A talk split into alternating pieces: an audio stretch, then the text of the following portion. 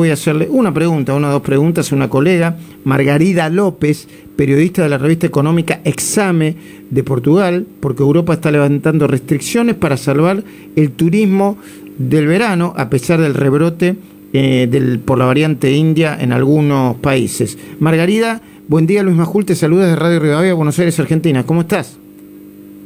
Buen día, Luis, ¿cómo estás? Muy bueno, bien, gracias.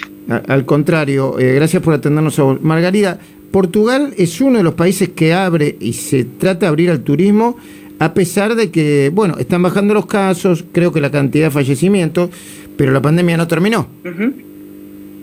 No, la pandemia no terminó, pero la, verdad, eh, en el total de casos de COVID, Portugal se encuentra más o menos en el centro de la tabla.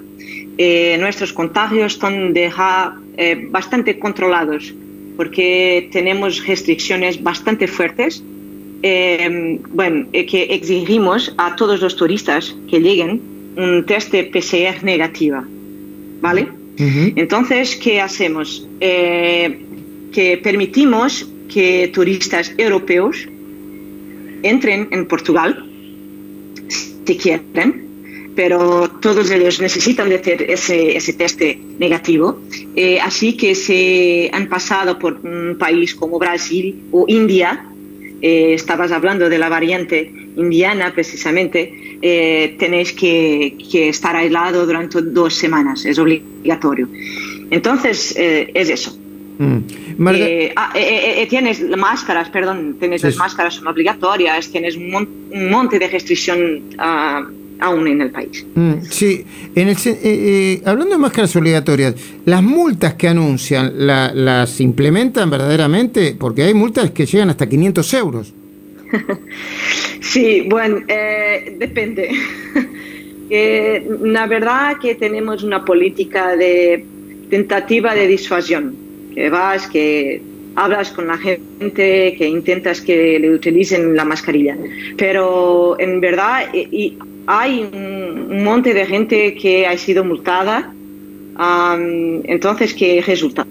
¿Vale? Que mm. tienes que ser efectivo si quieres que, que resulten las, las medidas, es, es, como sea, pero ahora que está un poquito mejor, bueno, vais dejando que la gente, con, sabes, con algún consenso también, um, en fin.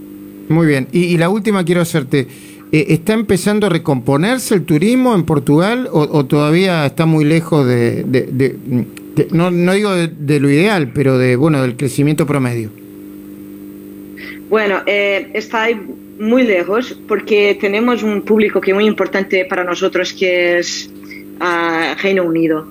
Entonces, que el Reino Unido, Boris Johnson, ha prohibido nuevamente eh, los ingleses de, de, regresar a Reino Unido sin, una, uh, sin aislamiento obligatorio.